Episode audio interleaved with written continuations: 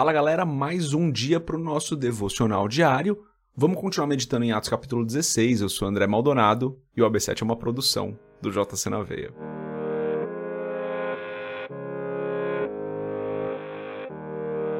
Atos capítulo 16, a partir do versículo 27, diz o seguinte: O carcereiro acordou e, vendo abertas as portas da prisão, desembainhou a sua espada para se matar porque pensava que os presos tivessem fugido.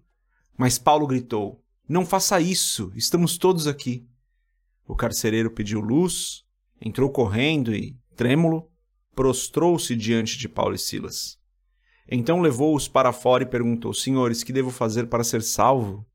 Eles responderam: Creia no Senhor Jesus, e serão salvos, você e os de sua casa.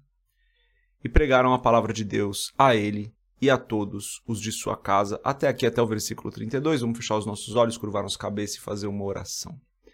Pai, em nome de Jesus, tu és maravilhoso. Nós declaramos, Senhor, tu és maravilhoso. Tu és santo, justo e verdadeiro. Tu és o justo juiz, tu és o Rei dos Reis, o Senhor dos Senhores. Tu és o nosso Senhor. O Senhor nos comprou com o seu sangue. Tu és perfeito, Senhor. Eu peço, Pai, em nome de Jesus, perdoa os nossos pecados, porque nós somos falhos, nós erramos, nós falhamos, eu peço, perdoa os nossos pecados.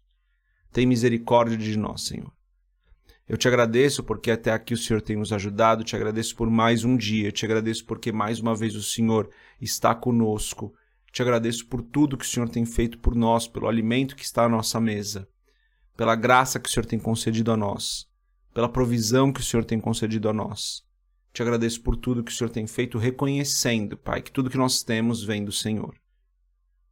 Em nome de Jesus eu peço, continua nos abençoando, continua nos guardando, continua nos livrando do mal, continua guiando as nossas vidas de maneira que a cada passo nós estejamos mais próximos da tua vontade. Continua guiando as nossas vidas de maneira que todos os dias nós possamos cumprir o propósito que o Senhor tem para as nossas vidas.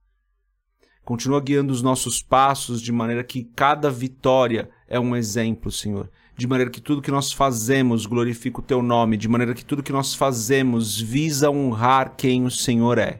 Eu peço em nome de Jesus, então, esteja conosco, nos abençoando. Abençoa cada pessoa que está acompanhando esse podcast aqui, esse episódio, cada pessoa que está acompanhando diariamente aqui o AB7, que venha uma graça sobre a vida dessa pessoa para que ela compreenda cada vez mais as Escrituras e possa viver cada vez mais as verdades contidas na tua palavra. Em nome de Jesus eu oro e te agradeço. Amém. Se você não é inscrito no canal, se inscreve, compartilha o AB7 com bastante gente, manda por WhatsApp aí no grupo da família para o pessoal ouvir ou assistir aqui, aqui no YouTube. Bom, galera, aqui então, vamos lá, né? Lembrando do contexto, caso você não tenha acompanhado.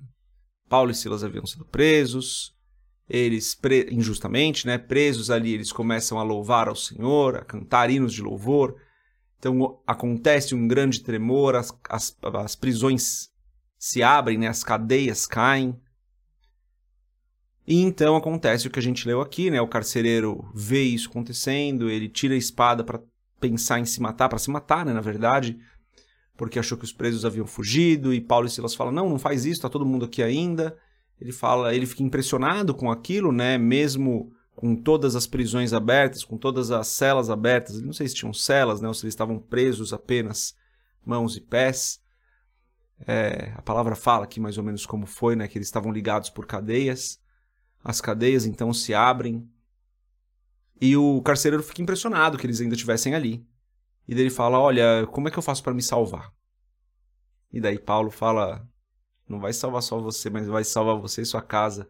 Creia no Senhor Jesus Cristo. É isso. Que vitória maravilhosa de Paulo e Silas, né? Haviam sido presos injustamente.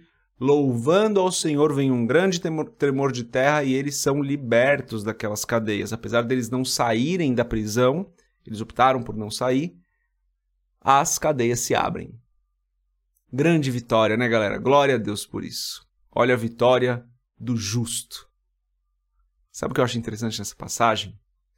Que a vitória de Paulo e Silas aqui não é para que eles fossem libertos apenas. A vitória não é para eles.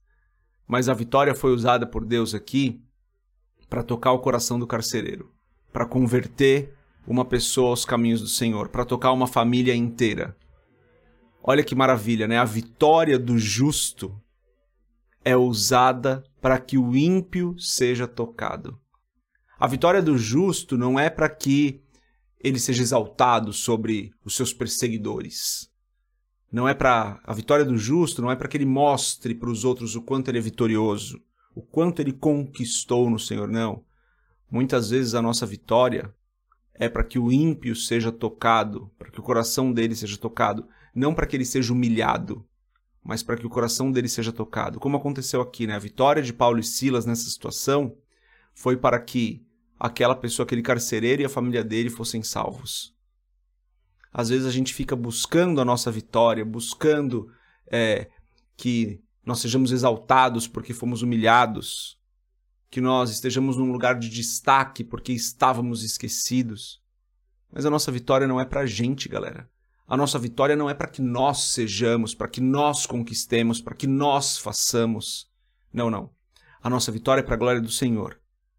E na glória do Senhor, talvez o Senhor queira que o ímpio se salve por conta da nossa vitória. Assim como um momento de dificuldade, como a gente vem falando aqui, não significa que Deus nos esqueceu. Tudo é para a glória dele, galera. Se estamos em dificuldade, que a glória dele se manifeste. Se estamos na vitória, que ele seja glorificado, que a vontade dele se cumpra. Nem a nossa derrota e nem a nossa vitória são coisas que dizem respeito a nós. Se estamos num momento de dificuldade, se estamos passando por uma derrota, que o nome de Deus seja glorificado em todo o tempo. Se estamos num momento de vitória, se estamos num momento de conquista, que o nome de Deus seja glorificado em todo o tempo. Às vezes a gente se coloca como centro da situação. Nós não somos o centro. O centro é Ele. Ele é o dono de todas as coisas. Ele é o Senhor. Não somos nós o centro. A vitória não é pra gente. A derrota não fala sobre nós. Às vezes a gente, de novo, né? A gente se coloca como o centro das coisas e tudo que nós estamos vivendo, que nós possamos viver para glorificar o Senhor. Jesus passou por muitas dificuldades e nas suas dificuldades ele, ele, glorificou o Senhor. Assim como Jesus teve várias vitórias e nas vitórias ele glorificou o Senhor. Pedro teve algumas derrotas na vida dele. Pedro teve vitórias na vida dele. Paulo teve derrotas, Paulo teve vitórias. Que seja tudo para a glória do Senhor, porque ele é o centro. Ele é. Não somos nós. Ele é. Tudo. E nós não somos. Então a meditação de hoje é essa, galera.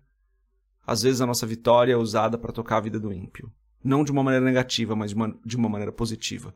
A nossa vitória não é nossa, a nossa vitória é para a glória do Senhor. Pense sobre isso e vá atrás da sua vitória. Mas que essa vitória seja só para glorificar o Senhor. Meditação de hoje é essa. Deus abençoe a sua vida. A gente se vê amanhã, se Deus quiser. Paz.